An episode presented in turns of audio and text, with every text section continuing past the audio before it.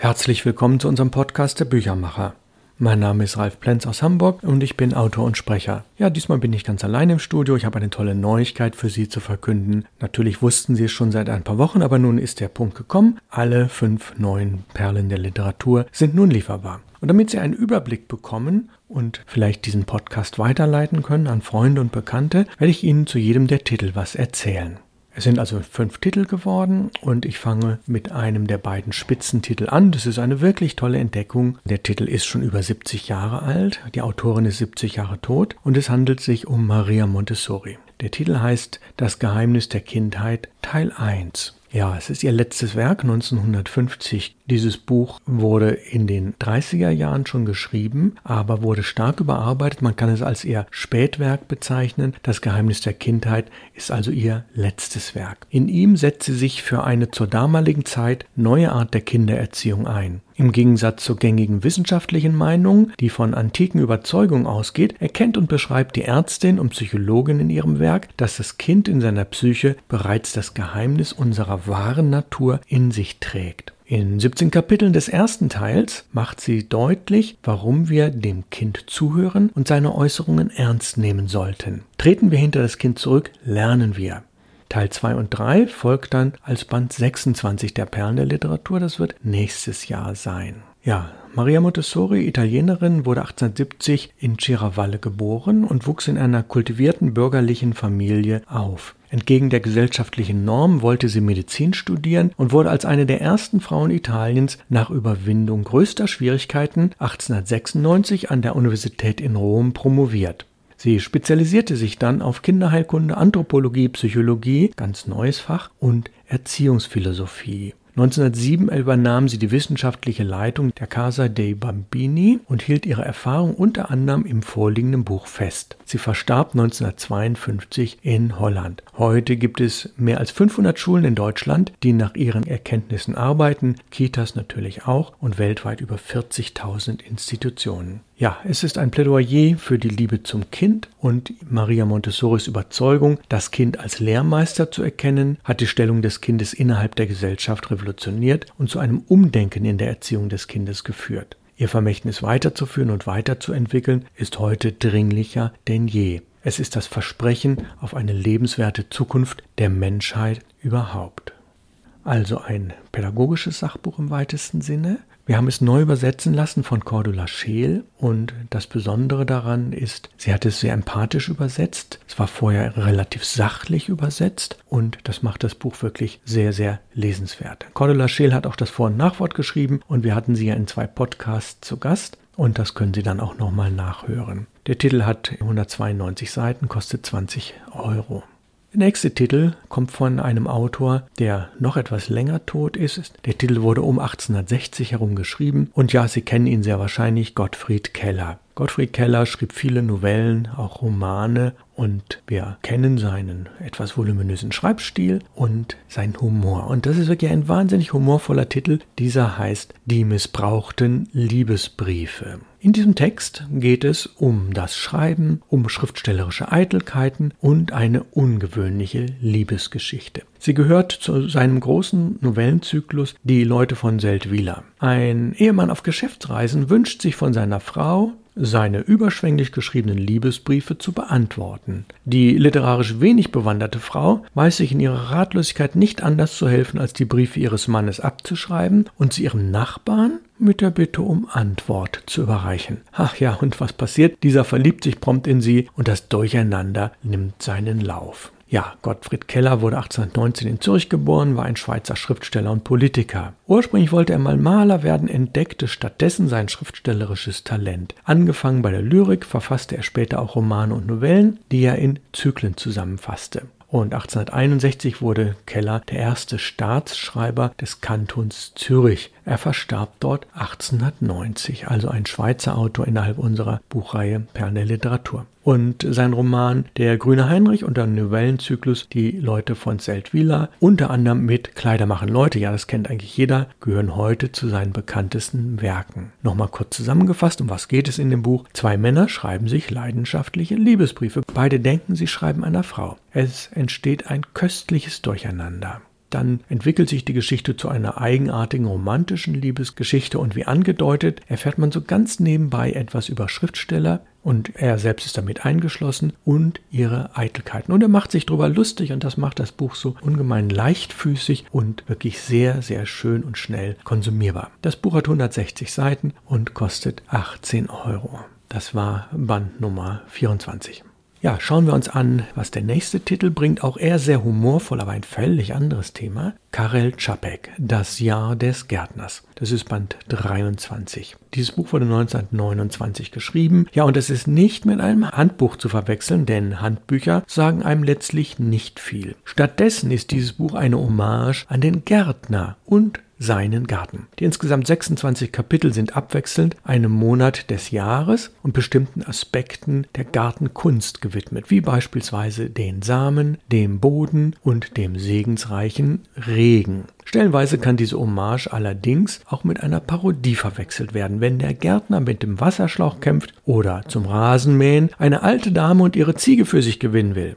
Karel Čapeks treffsicherer Humor und seine feine Ironie finden dabei in den Zeichnungen seines Bruders Josef eine bildliche Widerspiegelung. Wer war der Autor? Karel Čapek wurde 1890 in Österreich-Ungarn geboren. Er war ein tschechischer Schriftsteller, Übersetzer, Journalist, Dramaturg und Fotograf, der mit seinem umfangreichen Werk im Ausland die tschechische Literatur und im Inland die Weltliteratur repräsentierte.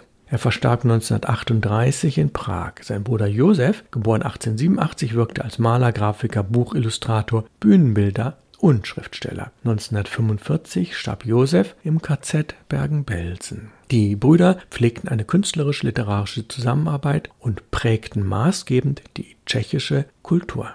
Und letztlich hat Čapek mit diesem Titel Das Jahr des Gärtners dem Gärtner ein wunderbares zeitloses Denkmal gesetzt. Es ist humorvoll und verständnisvoll, denn Čapek war selbst leidenschaftlicher Gärtner. Beschreibt er das Arbeiten im Garten, unterstützt durch die ironisierenden Zeichnungen seines Bruders doch sehr, sehr treffend. Auch dieses Buch hat 160 Seiten, Originalausgabe von 1929. Das ist also Band 23 der Reihe Perlen der Literatur und kostet ebenfalls 18 Euro. Wir haben mit dem ersten Titel begonnen, was ein pädagogisches Sachbuch ist, und nun kommt ein philosophisches Sachbuch. Und wir wagen uns an Friedrich Nietzsche heran. Friedrich Nietzsche, der Titel lautet Moral, mit dem Untertitel Welchen Ursprung hat unser Gut und Böse? Eine Streitschrift. Ja, und ursprünglich hieß der Titel mal zur Genealogie der Moral von 1887. Hierin widmete sich Friedrich Nietzsche in einer Vorrede und drei Abhandlungen der Entstehungsgeschichte unserer für edel und gut gehaltenen moralischen Urteile. Dabei scheut er sich nicht vor unbequemen Wahrheiten und taucht tief in die Triebschichten der menschlichen Grausamkeit ein. Denn genau dort sieht Nietzsche den Ursprung unserer Moral.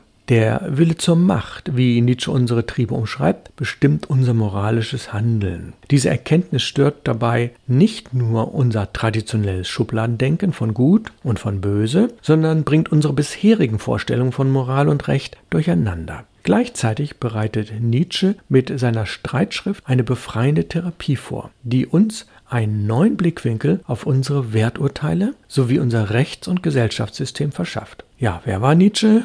Kurze Zusammenfassung. Er wurde 1844 in einem Dorf namens Röcken in der preußischen Provinz Sachsen geboren. Nach seinem Studium der klassischen Philologie und der evangelischen Theologie in Bonn und Leipzig wurde der Pfarrersohn 1869 für eine Professorenstelle der Altphilologie nach Basel berufen. Allerdings musste er die Stelle bereits nach zehn Jahren aus gesundheitlichen Gründen aufgeben. Ja, als Philosoph wurde Nietzsche erst um die 1890er Jahre herum bekannt, so dass er nach seinem geistigen Zusammenbruch 1889, also wenige Jahre danach, in Turin seinen Ruhm gar nicht mehr erleben konnte. 1900 starb Nietzsche im Alter von nur 55 Jahren in Weimar, nachdem er die letzten Jahre von Mutter und Schwester gepflegt worden war. Und wir fragen uns, was bleibt von den moralischen Werten, nachdem uns Nietzsche in die Abgründe der Herkunftsgeschichte von Gut und Böse geführt hat? Ja, Nietzsche war damals recht unbekannt und es sind letztlich 70 kleine Kapitel, die sind unterm Strich ganz gut lesbar, denn das Ergebnis sind provokante Thesen, die jedoch einer unerbitterlichen Logik folgen und mit einer glanzvollen Rhetorik bestechen. Wir haben diesen Text ein wenig sprachlich überarbeitet, sodass er wirklich etwas besser lesbar ist. Wir haben ihn mit einigen Fußnoten versehen und wir haben den Nietzsche-Experten Elmar Dott gewinnen können, der uns in Vor- und Nachwort ausführlich in dieses Werk einführt, darüber hinaus führt und er erklärt uns vor allen Dingen, warum von rechten Kreisen Nietzsche häufig missbraucht wurde. Und das ist wirklich lesenswert. Das ist also Band 22, Moral, welchen Ursprung hat unser Gut und Böse. Und dieser Titel hat 256 Seiten und kostet 20 Euro.